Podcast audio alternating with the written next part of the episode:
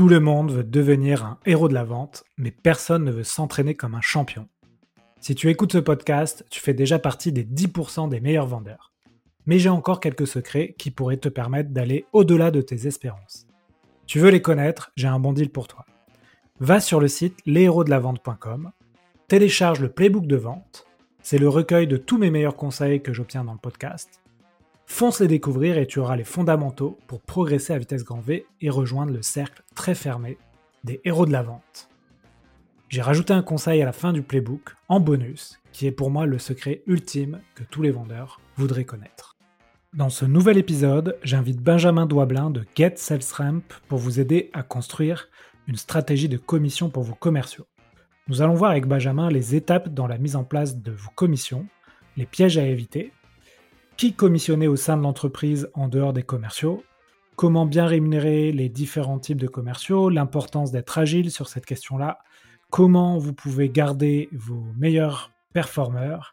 Et enfin les principales frustrations des commerciaux vis-à-vis de leur plan de commission. Avant de commencer l'épisode, je voulais vous raconter une histoire que vous ne connaissez pas et qui j'espère devrait vous apporter de la valeur. Il y a 4 ans, je me lançais dans l'entrepreneuriat. Dès le début, j'ai eu énormément de questions et de problématiques, tout ce que vous pouvez imaginer quand on lance une activité. Au même moment, je rencontre dans l'incubateur dans lequel j'étais deux entrepreneurs qui me montrent un outil qu'ils ont développé eux-mêmes. Cet outil me permet de gérer toutes ces questions de CRM, de facturation, de gestion RH et de compta. Là, je me dis, waouh, c'est hyper simple, c'est pas cher, je peux créer un devis client, retrouver les échanges mails de ce client, le facturer, générer des rapports sur mon activité. Et après avoir testé énormément d'outils, j'ai l'impression d'avoir trouvé ma botte secrète. Cet outil s'appelle Axonote et aujourd'hui 40 000 personnes l'utilisent au quotidien. Pour ma part, je l'ai toujours et je le recommande à de nombreux entrepreneurs. Et je suis vraiment heureux aujourd'hui qu'Axonote soutienne les héros de la vente. Comme on dit à Toulouse, merci les copains. Bon épisode à vous. Bonjour à tous, bienvenue sur un nouvel épisode Les héros de la vente. Aujourd'hui, j'ai le plaisir d'accueillir Benjamin Douablin. Benjamin, salut. Salut Alexandre, merci pour l'invitation. Bah écoute, c'est un plaisir. Euh, c'est aujourd'hui le quatrième live, euh, les héros de la vente qu'on fait sur LinkedIn et sur d'autres réseaux. Euh, vous aurez l'épisode en différé sur le podcast Les héros de la vente. Donc c'est un format que j'aime bien parce que les gens peuvent intervenir, peuvent poser des questions. Et puis on voit nos visages, donc ça apporte une touche humaine en plus du podcast.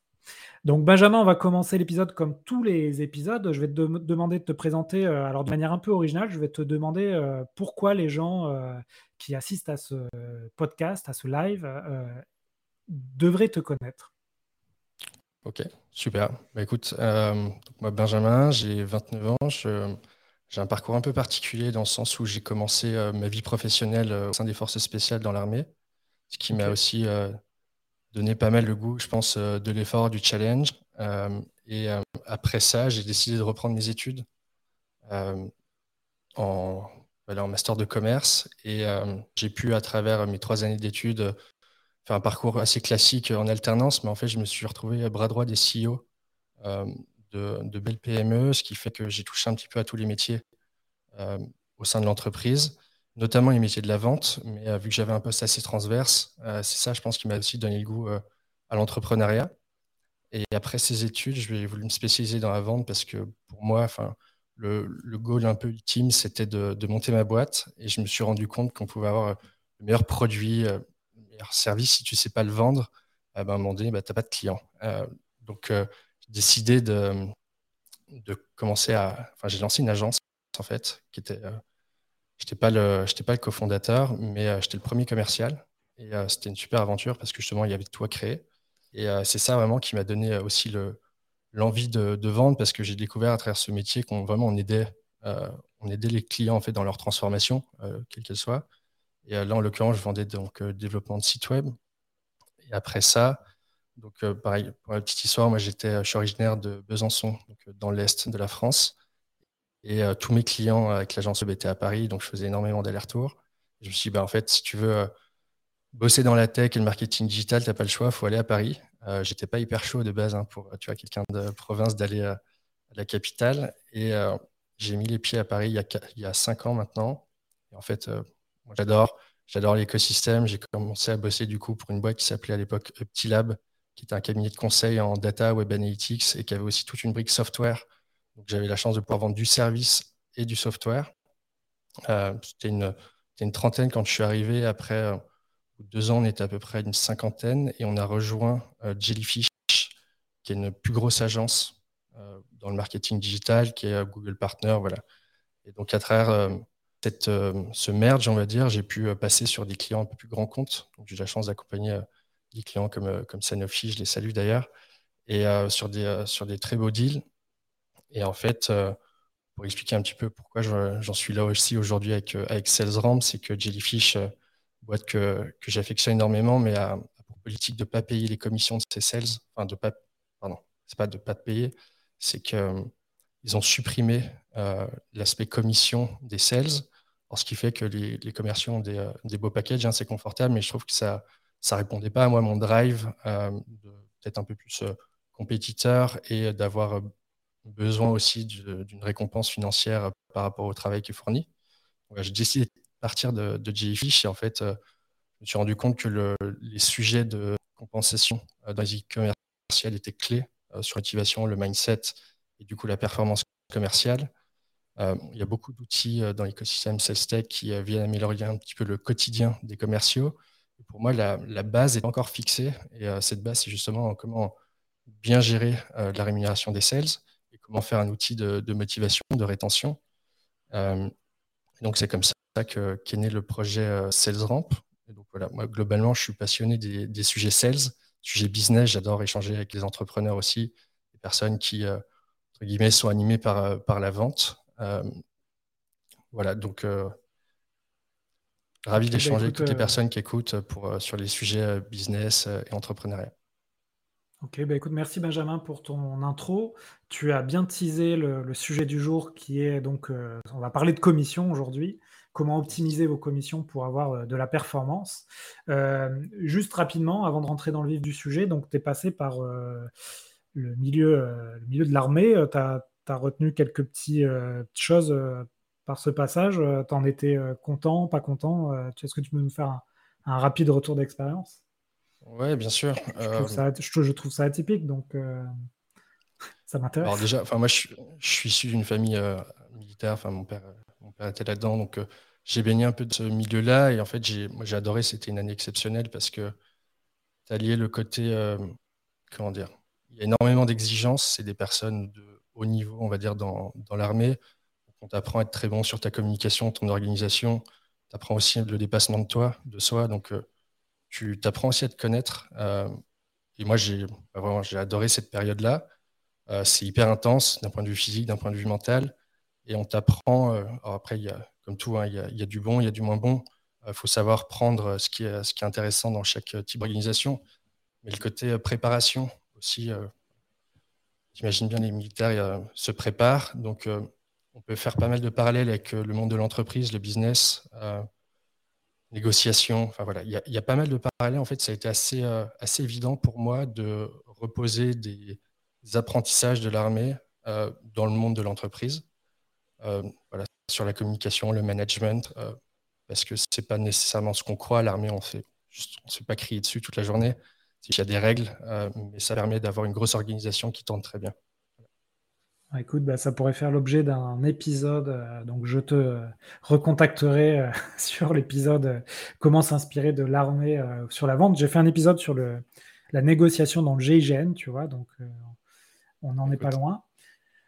du coup, on va rentrer dans le sujet du jour. Je voulais prendre l'exemple d'une société qui est déjà établie ou qui commence à se développer et qui se pose la question de euh, tiens, on a des commerciaux, on n'a pas trop réfléchi finalement à leur euh, plan de commissionnement, on n'a pas trop d'idées, on ne sait pas trop comment faire. Est-ce que tu peux nous donner un peu les, premières étapes euh, pour définir sa stratégie de, commission? Par où, on commence en fait? Oui, alors juste pour... Dans ton exemple, l'équipe, elle est, elle pas elle n'a pas de variable ou elle est déjà en place il y a deux, mon capitaine. J'imagine que j'imagine que, j'imagine que quand rien n'est en place, euh, c'est un peu plus facile de partir d'une page blanche. Donc tu peux partir de cet exemple-là et après on peut peut-être dévier sur euh, vous avez déjà un plan de commissionnement. mais vous vous rendez compte qu'il n'est pas optimisé. Donc, qu'est-ce qu'on fait dans ces cas-là? Ouais. Bah, en fait, si tu prends l'exemple de la boîte qui se lance, qui commence à avoir quelques commerciaux et qui a envie de les récompenser sur performance, c'est toujours, toujours, hyper compliqué de mettre les, bons curseurs, tu vois.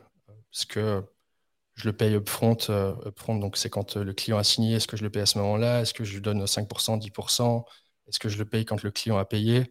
Et en fait, euh, ce que je remarque, c'est qu'on peut être tenté de faire pas mal d'erreurs qu'il va falloir derrière rectifier. Alors, il faut peut-être passer par là. Hein. Je ne dis pas qu'il faut pas le faire, mais on a tendance des fois à être un peu généreux parce que quand tu lances ta boîte, tu n'as qu'une envie, c'est de rentrer du business et un peu, tu ne vas, pas optimiser tes coûts. Après, quand tu as un peu de croissance, un peu de traction, tu dis ah ouais ok ça, me coûte cher, euh, peut-être que je surpaye euh, mes commerciaux par rapport à par rapport en fait à ce qui me ramène et euh, par rapport au coût derrière qu'on a de production, tu vois, parce que bon évidemment on, est dans l'écosystème un petit peu startup, donc on vend beaucoup de SaaS, mais il y a aussi plein d'entreprises qui ont, des coûts, qui ont des achats, qui ont aussi qui vendent du consulting, qui ont des salaires à payer derrière.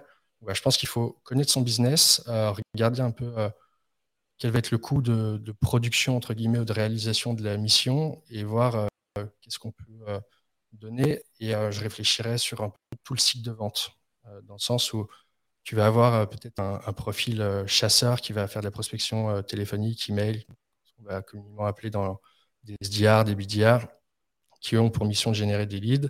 Donc là, tu peux te dire, OK, j'ai envie rémunéré sur nombre de meetings, là-dessus, tu vas te poser la question est-ce qu'en fait ces meetings sont bien qualifiés? Déjà sur ce sujet-là, pour passer très rapidement, j'aurais plutôt tendance à, vouloir incentiver tout le monde sur la réussite de l'entreprise. Donc la réussite de l'entreprise, c'est d'avoir du, business qui rentre, pas un nombre de meetings, mais aussi incentiver sur le chiffre d'affaires qui va être généré derrière. On pourra rentrer dans le détail de comment on le fait sur les équipes SDR ou BDR, par exemple, si euh, ça intéresse des personnes dans le, dans le chat ou si, euh, si c'est nécessaire de creuser. J'aime bien ce sujet. Et euh, après, tu as le, plutôt le profil closer et tu vas avoir aussi account exécutive ou business developer qui sur tout un cycle de vente. Mais après, tu as aussi tout ce qui se passe après. Une fois qu'on a signé le client, c'est quoi l'idée? C'est peut-être de, de déjà de, satisfaire le client sur ce qu'il a acheté, mais d'aller, d'aller comment dire, maintenir ce client et, générer des revenus récurrents. Et donc voilà, je prendrai un petit peu tout le, tout le cycle de vente et quel va être le, le, coût associé à la vente. Et derrière, mettre les, bons curseurs, les, bons, les bonnes mécaniques aussi euh, du plan de commission. Ok. Est-ce est que euh, tu as parlé de cycle de vente euh, J'imagine qu'on peut parler aussi de cycle dans l'entreprise. Finalement, le plan de commission, il va, être, il va être vivant et il va évoluer en fonction de l'évolution de l'entreprise. Donc, on peut aussi, dans ce podcast, dire OK, on part d'un point A, mais euh, votre plan de commission va évoluer avec, euh, avec le développement de la société. Donc peut-être on peut parler un peu des étapes, euh, les bonnes étapes à respecter quand tu... Allez, prenons le cas de l'entreprise qui se monte. tu veux créer ton premier plan de commission. voilà, quelles sont les, les, erreurs à éviter, les, les bonnes pratiques. Et si tu veux, après, on peut passer à l'étape suivante quand tu commences, euh, tu l'as dit, à scaler et avoir euh, plus de commerciaux, plus de spécialisation et, euh, et, ainsi de suite. Oui, complètement. complètement. La façon dont j'aborde le sujet, c'est que j'aime bien partir, avoir une discussion en un, un peu stratégique sur c'est qu'est-ce que j'ai envie de faire de cette entreprise, c'est quoi mon objectif, d'un point de vue business et quelle culture sales j'ai envie de, euh, d'avoir dans mes équipes. Parce que tu, tu sais, euh, en fonction de la, culture, du mindset aussi des fondateurs, tu vas avoir des, équipes un peu plus salesy, un peu plus agressives peut-être que, que d'autres business. Donc déjà, je me pose un petit peu la question de euh, qu'est-ce que j'ai envie d'avoir comme type de profil aussi en interne, parce que des commerciaux, tu en as, tu as 10 catégories de commerciaux, on va dire.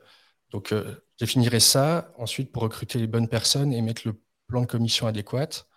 Et, euh, ça, ça veut dire, euh, ben justement, au départ, je plafonnerai rien, je serai assez, assez généreux assez simple. Il faut que ce soit, ben, globalement, même, même après, hein, mais il faut que ça reste simple à comprendre. Le commercial, même s'il adore la mission de l'entreprise, à un moment donné, il a envie de remplir son compte en banque.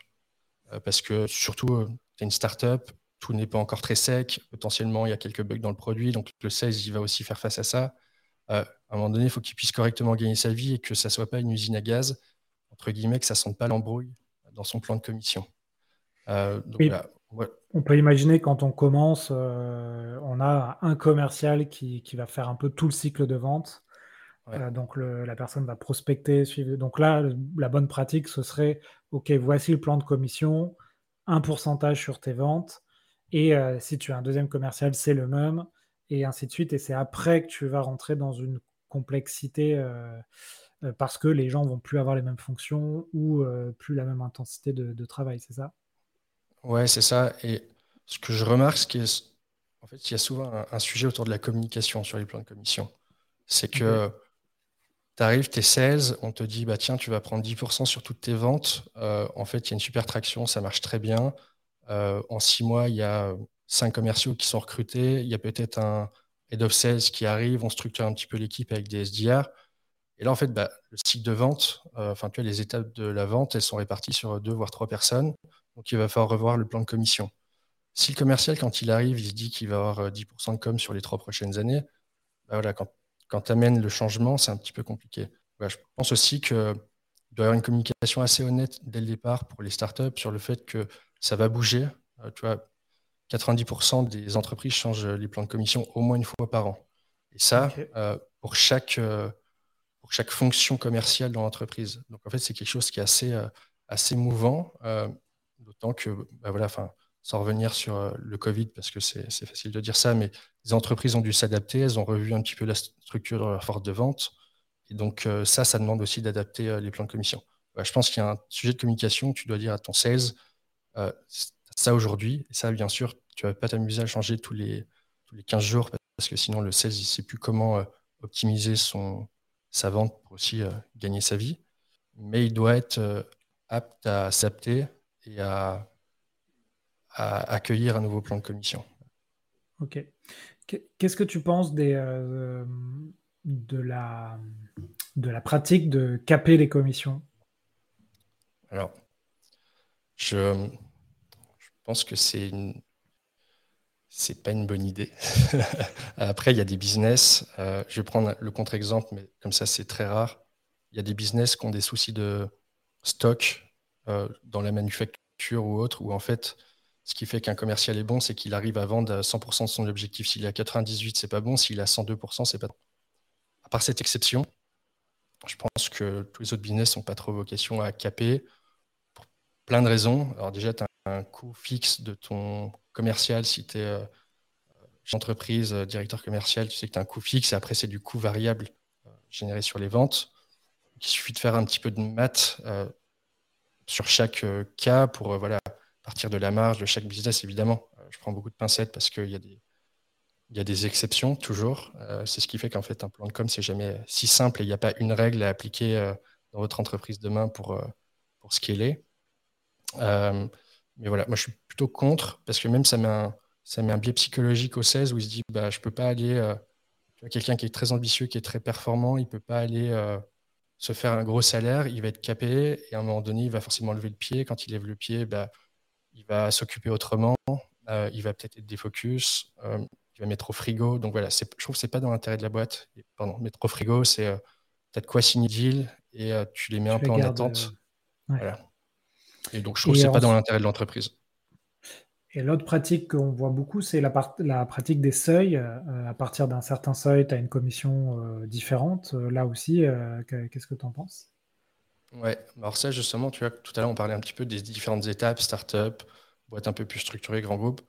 Ça, on le voit, je ne le recommande pas pour les start-up parce que des one, euh, ouais, et puis le métier est assez dur, tu vois. Donc, euh, si euh, il faut déjà faire 70% de ton objectif pour commencer à toucher quelque chose, tu es en pleine exploration, tu connais pas exactement ton ICP, tu es en train d'explorer.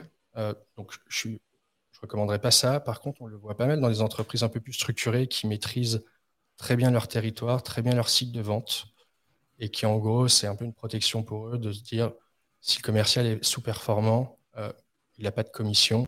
Et comme ça, en fait, ça permet de garder uniquement une équipe qui, à minima, arrive par exemple au premier seuil qui est 70%. Très bien. Très bien. Euh, ensuite, est-ce que as, tu vois dans chez tes clients la pratique de finalement incentiver certaines actions qui vont être ponctuelles? Je sais pas, faire un sprint sur un marché particulier où là, on va ouvrir une commission qui est exceptionnelle par rapport à ce qu'on fait d'habitude. Est-ce que ça, euh, ça marche? Est-ce que euh, c'est plutôt une bonne pratique ou est-ce que euh, ça a des contre-effets négatifs? Ouais, ben, écoute, je le vois, je le vois pas mal. et effectivement, ça a pas mal de vertus aussi pour casser la routine des commerciaux. Ça permet de mobiliser aussi toutes les équipes autour d'un objectif commun. Ça peut créer un petit peu de cohésion et compétition même qui reste, enfin qui doit rester saine moi, je trouve ça sympa. Euh, peut-être parce que aussi euh, c'est dans mon état d'esprit et, j'aime bien euh, un petit peu compétition sur un, moment un petit peu plus resserré. Ça permet aussi de lancer des produits, tu vois. Enfin, un, commercial, je, suis le premier, hein, donc je, aucune critique. il va optimiser pour son temps et pour son argent, même s'il il optimise pour l'entreprise. Donc, s'il doit apprendre euh, une nouvelle gamme de produits et qu'il gagne rien de plus sur cette gamme de produits, ben, il va peut-être continuer à vendre ce qu'il maîtrise.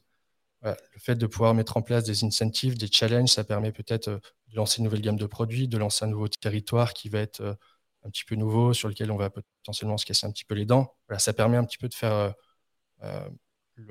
l'extra mile.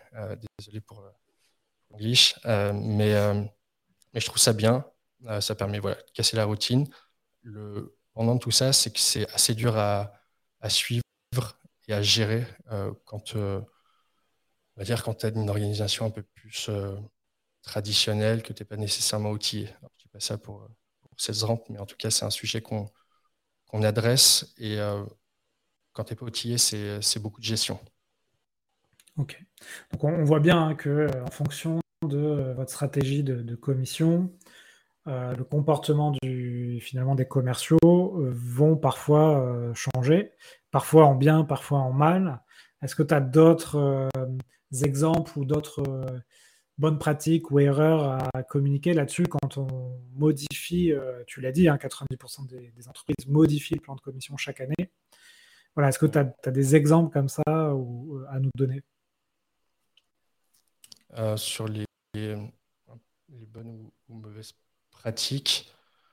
Euh, là, comme ça, j'en ai Disons que faut toujours veiller à ce que.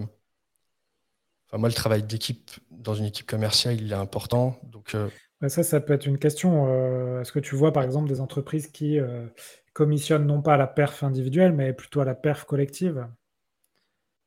Ouais, il y en a. C'est toujours, c'est un sujet toujours un peu compliqué. C'est vachement au cas par cas. Mais, euh, je trouve ça hyper bien d'avoir cette, en tout cas cette initiative euh, de favoriser le travail d'équipe, or que ce soit dans des squads où tu vas avoir euh, un profil SDR, un profil account exec, et en fait, ont un objectif commun de chiffre d'affaires ou de et qui sortent un peu de leur matrix personnel. Ça peut être un objectif d'équipe et comme ça aussi un, un commercial, j'en sais rien, qui est top performer, s'il sait qu'il déclenche un bonus, si 100% euh, de l'équipe atteint au moins 80% de ses objectifs, bah, peut-être qu'il va aller filer un coup de main euh, à, ses, euh, à, ses, collègues qui peut-être sont dans une période un peu plus compliquée, qui n'ont pas le même territoire, enfin, il y a plein de raisons.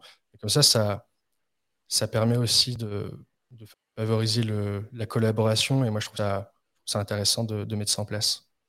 D'accord. Donc là, tu as parlé de plusieurs fonctions commerciales. Donc on, on va prendre le, SDR, donc le chasseur pour ceux qui ne connaissent pas l'acronyme, euh, les closers, les CSM, ceux qui, vont suivre la vente.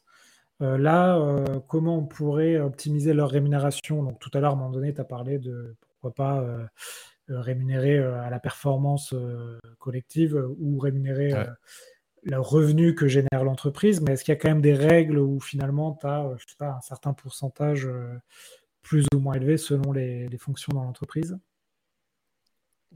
Ce que je vois, ce que je vois beaucoup, c'est par exemple euh, des SDR ou euh, je pense qu'il y aura une différence à, faire entre des SDR qui chassent des entreprises plutôt small business euh, et des entreprises plutôt enterprise. voilà. Donc, c'est là où il va falloir mettre le curseur au bon endroit sur le nombre de rendez-vous. moi, j'aime bien l'idée de se dire que le SDR, il doit non pas juste booker des meetings parce que c'est pas facile, mais c'est plus dur d'aller en bookant un meeting, choper déjà de l'information, faire une discovery, ce qui fait que tu alimentes pas l'agenda et le pipe de la compte exécutive qui derrière prend la main avec des, des opportunités qui risquent de, de fail. Voilà. Euh, et donc, pour revenir un peu sur les métriques, tu vois, tu peux imaginer 20 euh, rendez-vous euh, qualifiés, bookés par mois par SDR, et tu peux les incentiver là-dessus. Tu peux aussi te dire, bah, si on a un cycle de vente de trois mois, moi j'aime bien cette idée. Je pense qu'il faut avoir deux voire trois métriques maxi par, par, comment dire, par fonction. Tu vois, que ça reste ça reste assez simple à comprendre. Euh, les commerciaux, ils peuvent, euh, sur chaque opportunité, euh, prendre leur calculette et essayer de savoir combien ils vont gagner. Donc, si on complexifie trop le, système, ça, c'est assez, frustrant. Pour le SDR, je dirais une métrique sur des actions, parce que voilà, on maîtrise ses actions, on ne maîtrise pas le résultat. Donc, c'est important de pouvoir récompenser sur le travail bien fait, entre guillemets. Et après, je mettrai aussi une incentive sur le fait que le business developer, la compte exécutive, close un certain volume de business généré par ces opportunités. Et tu vois, là, tu peux imaginer des tranches. Euh, si euh, le business a plus trois mois euh, des opportunités sourcées par ce SDR, et entre 0 et 10K, il prend, j'en sais 500 euros de prime. Si c'est entre 10K et 20K, il prend 1000 euros de prime. Tu as des paliers pour, qu'il soit, que le SDR ne soit pas aussi derrière le dos de la compte exécutive, opportunité par opportunité, ce qui peut créer justement un peu des, des conflits. Et des fois, on, on tombe bien, des fois on tombe moins bien dans le binôme. Euh, donc là, il y a ça. Et puis pour les accounts exécutifs, je dirais, bah, c'est euh, incentiver sur le résultat. Quoi. Donc euh, c'est du, du, chiffre d'affaires. Après, 2%, 3%, 5%, 10%. Ça dépend de, ça dépend de la stratégie de la boîte et comment, comment, les financer. Tu as parlé de conflits que peuvent avoir les commerciaux. Comment tu, quelles sont les, principales frustrations des commerciaux euh, quand on a un plan de commissionnement peut-être mal ficelé? Qui, Quelles sont les causes de, ces frustrations et, comment les, traiter? J'imagine que c'est une des, une des douleurs que tu résous avec SalesRamp.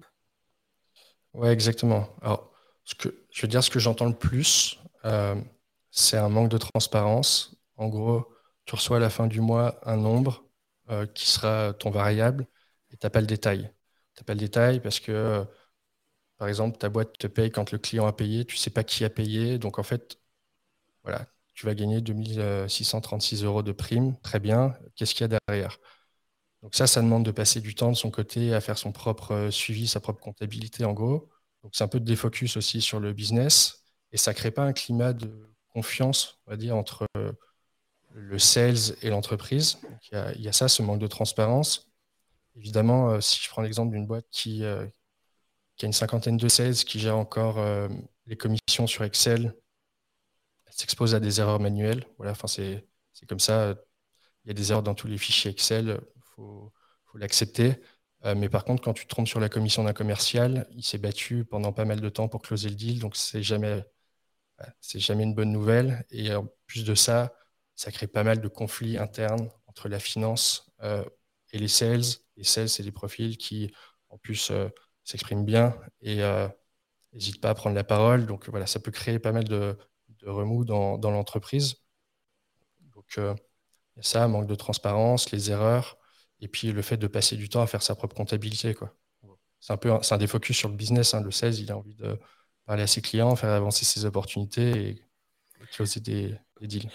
Oui, et puis euh, tu peux aussi imaginer que c'est un défocus pour le manager, parce que si à un moment donné, tu as euh, un sales qui te, dit, euh, qui revient vers toi, attention, il y a une erreur, est-ce que tu peux vérifier? Donc au final, tu vas vérifier, puis les mois suivants, tu vas vérifier encore plus. Et là aussi, tu vas, tu vas perdre du temps. exactement. Et en fait, quand le, tu perds du temps, il y a toujours le sujet de confiance. Tu vois, un, commercial, c'est quand même quelqu'un qui est en première ligne, qui défend les intérêts de l'entreprise. S'il n'a pas 100% confiance en sa boîte, c'est compliqué, que ce soit sur la partie produit, euh, livrable ou peu importe son, métier, mais si aussi il n'est pas certain d'être payé la bonne somme par rapport à ce qu'il a vendu, euh, ça, met le doute. en plus, le marché des sales est assez tendu. tu es, bien placé pour le savoir. Donc, je pense que les entreprises ont tout intérêt à, soigner cette partie-là pour, sans parler de chouchouter les sales, mais en tout cas, juste leur payer ce qui, ce qui leur est dû et, et leur apporter la transparence sur ce sujet qui est important. Ouais. Il y a le sujet aussi de, des top performers dans les entreprises. Euh, tu m'en as parlé en off. Selon toi, euh, comment les, le plan de commissionnement permet de garder ces, ces candidats qui sont forcément chassés par d'autres boîtes? Et effectivement, on a une pénurie de, de talents sur le métier de la vente en France, donc euh, ça peut être un, un, enjeu assez important pour les sociétés. Ouais, tout à fait. Bah, pour, euh, pour garder ces top performers, euh, pareil, il, y a des, il y a des industries particulières. Donc, les exemples que je vais donner ne vont pas forcément résonner envers, envers tout le monde, mais on va dire que c'est un ou deux profils sur dix qui vont être top performers dans une équipe. Ils ont évidemment, enfin, ils, peuvent être très contents de gagner beaucoup d'argent. Et donc, je pense que déjà, le plan de commission ne doit pas les, contraindre là-dedans. Après, il y a aussi d'autres leviers. C'est des personnes qui ont peut-être un petit peu d'ego et euh, donc euh, caresser dans le bon sens leur ego. Il y a aussi euh, voilà, peut-être des, choses à gagner. Je sais qu'il y a des, belles boîtes américaines qui ont des présidents de club. Donc, c'est quelque chose qui met énormément en avant les top performers en leur payant un voyage ou autre. C'est des choses qui peuvent venir un petit peu s'additionner au plan de commission euh, et qui permettent de, fidéliser, en tout cas de, récompenser euh, les top performers. Je pense qu'il faut être attentif à ça. Il ne faut pas essayer de, faire l'autruche quand tu es sales manager et que tu vois quelqu'un qui est en train d'exploser les chiffres. Parce que s'il explose les chiffres, il va se poser la question de, rester ou peut-être d'aller avec, euh, avec ses chiffres, voir un petit peu ce qu'on lui propose ailleurs. Ok, très bien.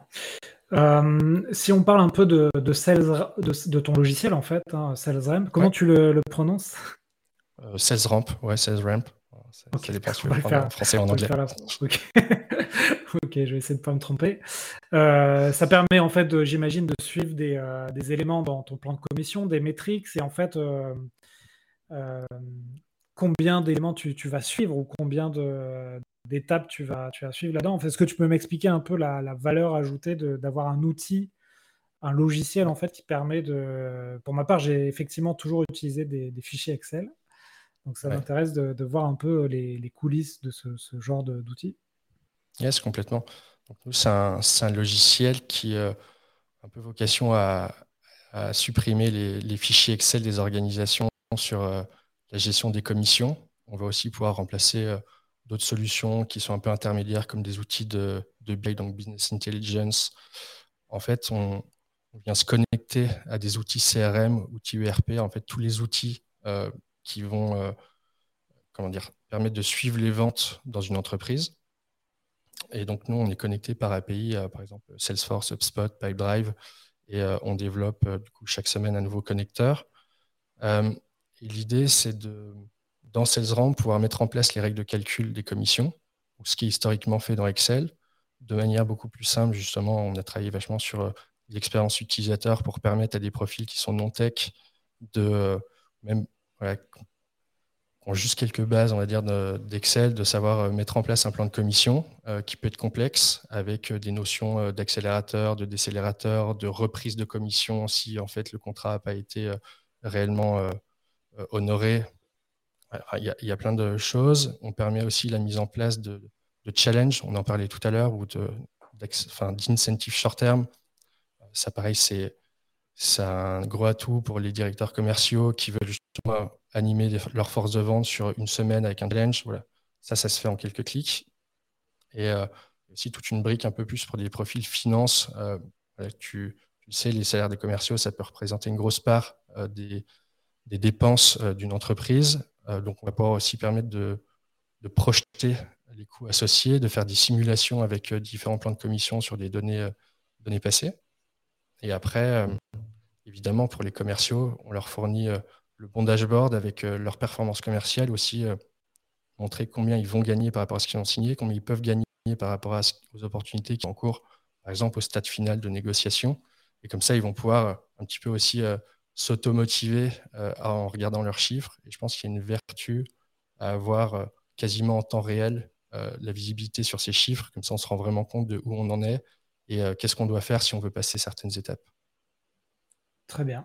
Écoute, je me suis permis de regarder les questions du live. Pas évident hein, d'écouter et de lire en même temps. J'essaye d'en retenir une. on, a, on a une question de Clément qui nous demande Qu'est-ce qui se passe quand les sales ont atteint leur objectif? Comment on fait pour les motiver euh, une fois qu'ils sont arrivés à cet objectif?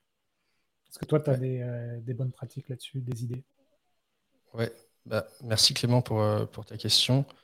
bah, en fait, c'est là où tu vas rentrer sur des, notions de, de paliers supplémentaires où tu vas te dire bah, quand il a dépassé 100% de ses objectifs, qu'est-ce qui débloque? Est-ce qu'il débloque un, bonus qui est un one-shot Est-ce qu'il va passer justement sur euh, un autre système de commission. On va, le rémunérer un peu plus sur chacune de ses ventes pour toujours continuer à l'inciter à, vendre. Et tu vois, c'est OK de faire 200% de ses objectifs. je, j'espère que ça répond à sa question. Et en fait, le, si j'ai bien compris, c'est qu'est-ce qui se passe quand on est atteint 100% bah, Si le plan de commission permet de continuer à gagner sa vie en tant que commercial, il n'y a pas de raison de s'arrêter à 100%. Oui, c'est là où on peut rentrer dans la, super performance. Et moi, j'ai connu des boîtes où dès que tu dépassais ton objectif, en fait, euh, tu rentrais dans un nouveau plan de commissionnement qui était encore plus attractif, plus attrayant. Et donc, forcément, les gens étaient encore plus motivés pour exploser les, objectifs. Euh, sur les questions, on a aussi euh, Christophe qui, lui, a une approche intéressante. Hein. Il donne, il donne pas de commission mais plutôt un fixe euh, plus élevé que le, marché. parce que selon lui, en fait, euh, la commission, ça met une pression sur le, le BizDev euh, qui est contre-productive. Qu'est-ce que, qu'est-ce que tu en penses? Alors, je, connais quelques boîtes qui font ça. moi, j'étais justement chez Gfish pendant un peu plus d'un an avec ce système. oui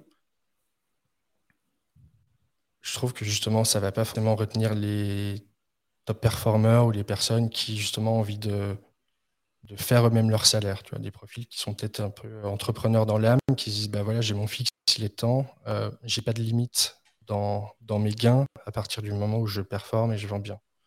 Donc tu vas peut-être un peu moins attirer ce profil, mais c'est pareil, c'est ok, tu vois, on revient un peu à la stratégie, quel type de profil tu as envie d'avoir dans tes équipes de vente? Euh, je pense que ça a beaucoup de vertus aussi sur le côté plus euh, vente consultative, où tu vas accompagner ton client, tu ne vas pas forcer la vente. Euh, donc, il y a, plein de vertus, c'est une question de.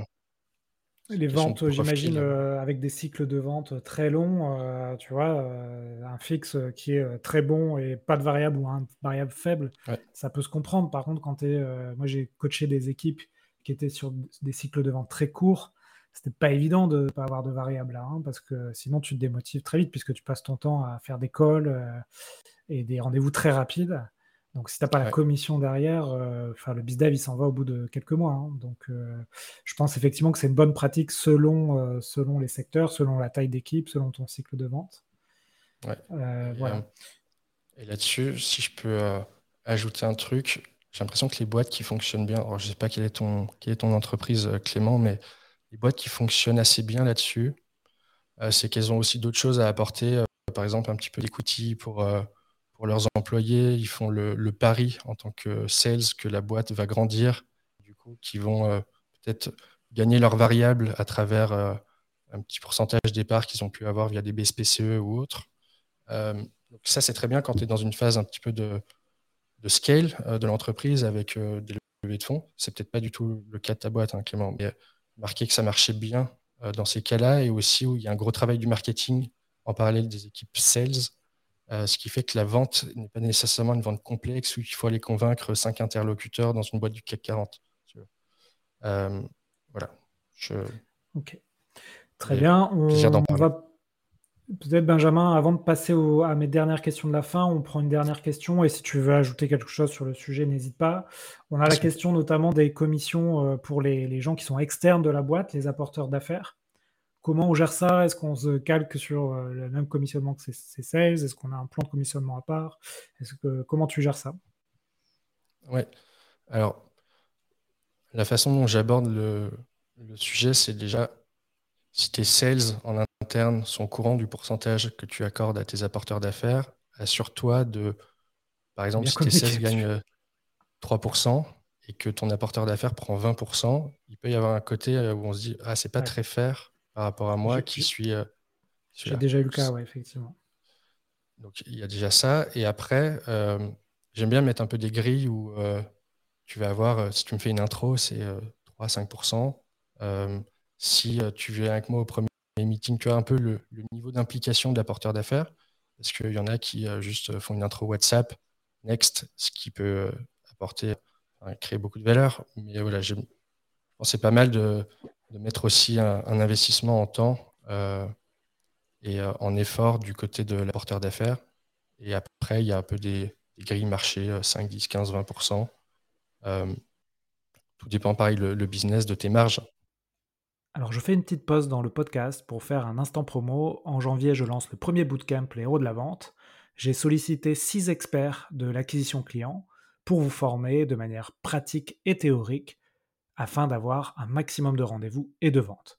Donc, on va parler de plein de sujets, notamment la prospection par email, par SMS, via LinkedIn, par téléphone, bien entendu, on va également parler de la performance en salon professionnel et aussi de la vente indirecte via les partenariats. Donc je vous mets toutes les informations du bootcamp dans les notes du podcast. Vous pouvez vous préinscrire, me poser vos questions et j'espère vous voir. On fera aussi du coaching individuel et bien sûr je serai euh, dans toutes les sessions pour vous accompagner, répondre à vos questions et échanger par WhatsApp. Allez, je vous laisse reprendre l'épisode. Ok, bah écoute, merci beaucoup Benjamin. Euh, on va passer aux questions de la fin. Il nous reste à peu près euh, une petite dizaine de minutes. Euh, toi, en termes de, contenu, n'hésite pas hein, si tu as besoin de rajouter d'autres choses sur ce sujet, mais en, termes de contenu que tu, tu, lis ou que tu conseilles à tes commerciaux ou à tes amis, tu, as des choses à nous partager? Ouais, alors moi je suis très podcast, très livre audio. J'ai du mal à me plonger dans un bouquin papier. Euh, par contre, depuis que, j'ai découvert les livres audio, j'en lis pas mal, enfin j'en écoute pas mal.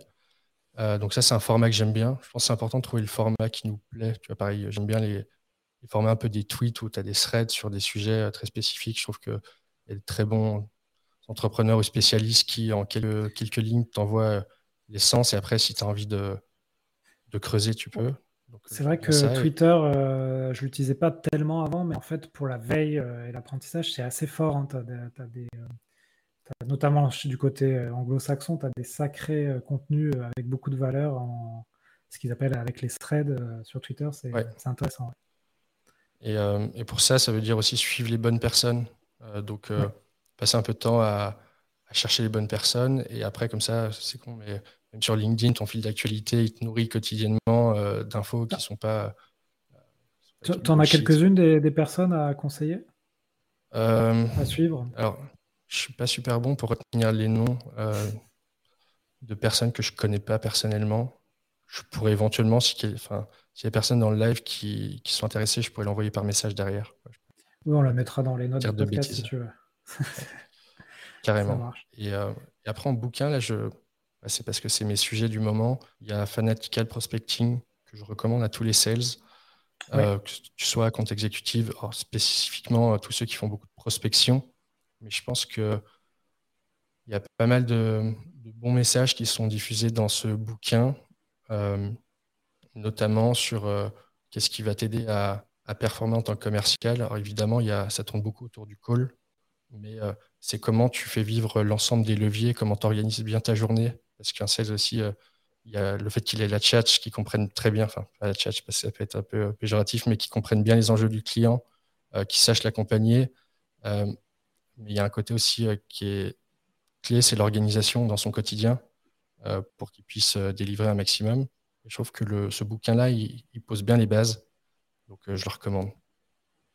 Ok, bah écoute, merci. Je l'ai mis dans le chat là. Euh, la référence. J'espère que je n'ai pas fait de coquille. Mais euh, on corrigera ça dans les notes du podcast. Euh, après, en termes d'outils ou de routines qui t'aident au quotidien, est-ce que tu as des choses à nous partager?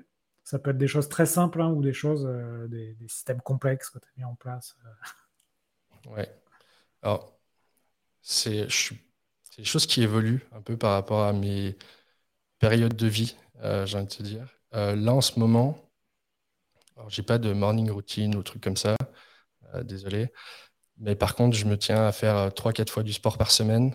ça participe vachement à mon équilibre perso. Ouais, je, fais beaucoup de sport. Et je prépare la veille ma journée du lendemain. j'ai repris un peu le papier on a beaucoup d'outils digitaux. Euh, j'ai repris un petit peu le papier où je pose, euh, je pose mes idées, je pose euh, mes tâches les plus importantes et surtout un travail que je fais un petit peu sur moi, c'est d'apprendre un peu plus à dire non et à prioriser les sujets qui sont super importants pour, bah, pour atteindre nos objectifs dans la boîte parce qu'on est aussi très vite aspiré sur 15 000 sujets. je suis, suis quelqu'un qui a aussi pas mal d'idées, donc j'ai envie d'explorer plein de trucs, mais voilà, c'est un peu un peu sur mon focus. Euh, c'est le, paradoxe de l'entrepreneur. Hein. Tu dois te focus sur quelque chose, mais euh, tu as plein de, choses à gérer. Donc... Et d'ailleurs, vous, vous, devez faire une, vous venez de faire une levée de fonds, donc j'imagine effectivement que tu as beaucoup d'enjeux et de problématiques, euh, et tu dois faire attention à la gestion de ton temps et à ne pas t'éparpiller. C'est ça, hein, Benjamin, vous... j'ai vu une actualité il n'y a pas très longtemps sur votre levée. On a fait un précis d'un million d'euros, là, ce qui nous permet justement de, bah, d'amorcer un peu plus le projet avec des équipes tech, équipes sales qui nous, qui nous rejoignent.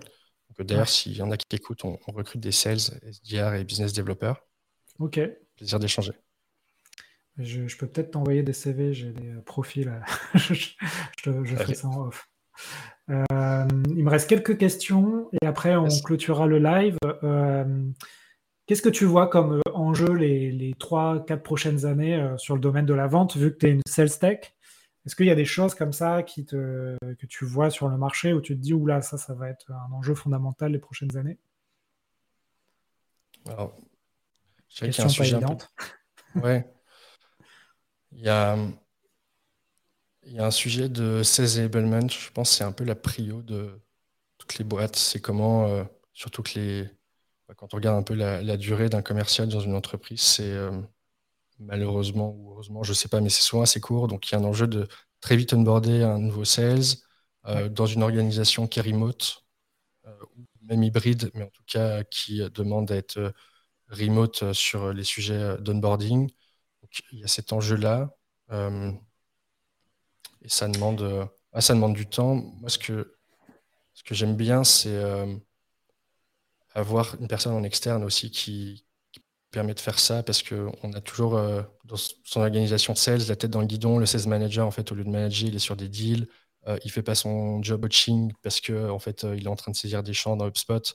Enfin bref, tu il y a toujours 15 000 trucs qui font que tu fais pas ton job de coach. donc il y a aussi ce, truc-là. Je pense que si ça rentre un petit peu dans la culture des boîtes, de se faire accompagner par des externes qui ont un regard un peu neuf, qui sont pas dans la roadmap produit en même temps, qu'on, enfin, ça les regarde pas qui vont avoir plutôt euh, des bonnes pratiques sur le métier de commercial. Euh, et euh,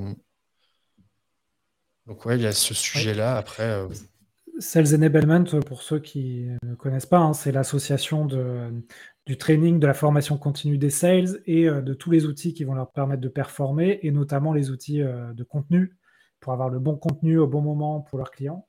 Et je prépare deux épisodes sur le sujet, et notamment avec euh, quelqu'un de chez 360 Learning qui ont poussé assez loin le, concept de Sales Enablement. Ils ont une équipe, je crois, de, six personnes euh, rien que pour ce sujet. Donc c'est un sujet passionnant. On parle déjà de Partnership Enablement, Revenue Enablement, qui sont encore des strates du Sales Enablement. Donc euh, on va en parler bientôt là dans, dans les lives en octobre. J'ai pas encore les dates, mais ça va venir. Ok. Et là-dessus, enfin, si je peux compléter un truc, j'aime bien réfléchir, j'aime bien réfléchir revenu en fait pour une boîte, tu vois. Non pas juste sales parce que c'est très bien euh, de, vendre, mais tu vois comment tu crées de la valeur euh, dans le temps avec ton, ton client, comment tu le gardes, et du coup ça veut aussi dire peut-être euh, des fois réfléchir un peu plus long terme dès le départ sur est-ce que ça va être un bon client pour nous ou pas. et peut-être que si ça l'est pas, on va pas forcer la vente. Alors, je dis pas que beaucoup font ça, mais ça m'est arrivé peut-être de vendre des trucs qui n'auraient peut-être pas dû être vendus. Et du coup, après, c'est aussi des complications sur euh, le suivi. On n'arrive pas à upseller comme on veut. Enfin, voilà, ça, ça crée de la friction. Donc, euh, avoir un petit peu ce, projeter un petit peu la customer journey du client dans l'entreprise et euh, avoir des patrons sales qui, qui ont une vision un peu plus revenue avec le côté CSM, aussi un bon trait avec le marketing. ça fait 10 ans qu'on parle du travail entre sales et marketing. Mais j'aime bien un peu cette casquette plutôt revenu qui va chaper la partie avant-vente, sales, marketing et post-sales aussi. Ouais, ben, je pense que ce mot-clé, un revenu, va arriver très vite. Bah, tu vois, je, t'ai parlé de revenu enablement, ça y est, hein, ça commence à popper dans les entreprises américaines. Donc ça, va arriver très vite en France. Il me reste deux questions, Benjamin. Euh, est-ce qu'il y a une compétence que tu n'as pas que tu aimerais avoir? Et euh, dernière question, euh, si tu peux inviter quelqu'un dans le podcast, tu me conseilles d'inviter qui? Ok. Une compétence. si tu m'as demandé un, don ou un pouvoir magique, je t'aurais dit le fait de pouvoir me transporter. Là, je suis plus modeste. Me téléporter. une compétence. Bah, que j'aimerais avoir, disons que à un moment donné, je voulais dev parce que je voulais monter une boîte tech et je me suis dit, ah, j'adorerais être euh, un super ingé et puis euh, pouvoir euh, lancer un produit. Après, en fait, il vaut mieux monter une équipe et trouver des associés aussi compétents et ambitieux que qu'on a envie de, de l'être dans son projet et puis bien s'entourer plutôt que de vouloir tout faire tout seul. Donc après, compétence, c'est juste, je pense qu'on a vocation à toujours se former et à toujours se développer. Euh, donc, euh, si un jour j'ai une compétence qui me manque, j'essaierai de l'apprendre si elle est, si elle est importante pour moi. Le dev, euh, tu peux essayer de l'apprendre, hein, mais bon, c'est peut-être pas le, le, bon timing, mais ouais, c'est ça. un peu plus de temps. C'est ça.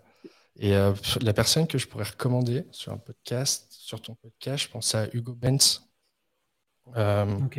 qui a, qui a cofondé Kimono. Tu le connais peut-être. Il a pas mal de, il a pas mal d'activités. C'est, à mon sens, un super entrepreneur et super sales. Euh, voilà, moi je te, le recommande. Je ne sais pas si tu lui as déjà parlé ou pas sur, ce podcast. Encore non. je pense que c'est intéressant, de parler. Et là, il est en train de monter un sorte de startup studio qui s'appelle La Chapelle.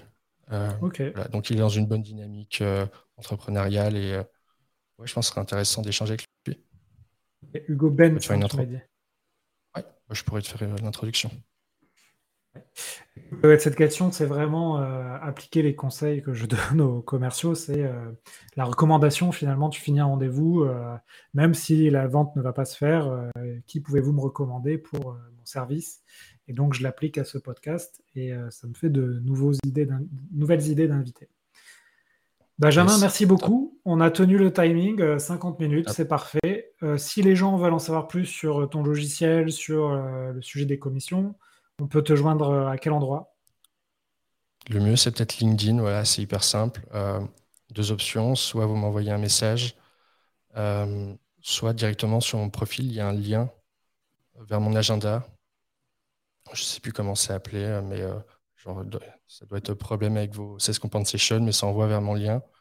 Donc, vous pouvez directement booker un, un créneau de 15-30 minutes ou m'écrire sur LinkedIn avec plaisir. Ok, bah écoute, merci euh, beaucoup Benjamin pour ta dispo.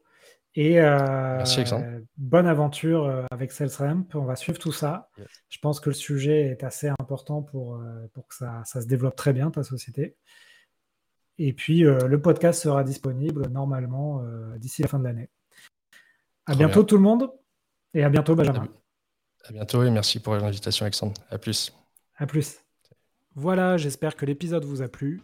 Si vous voulez continuer à approfondir ces sujets, retrouvez sur le site l'héros-de-la-vente.com l'ensemble des podcasts et également la newsletter Les Chroniques de la Vente. Donc deux fois par mois, je vous envoie toute la veille que je fais sur les nouvelles techniques de vente, les nouveaux outils, et je fais également un portrait d'un entrepreneur qui a craqué le système pour exposer ses ventes.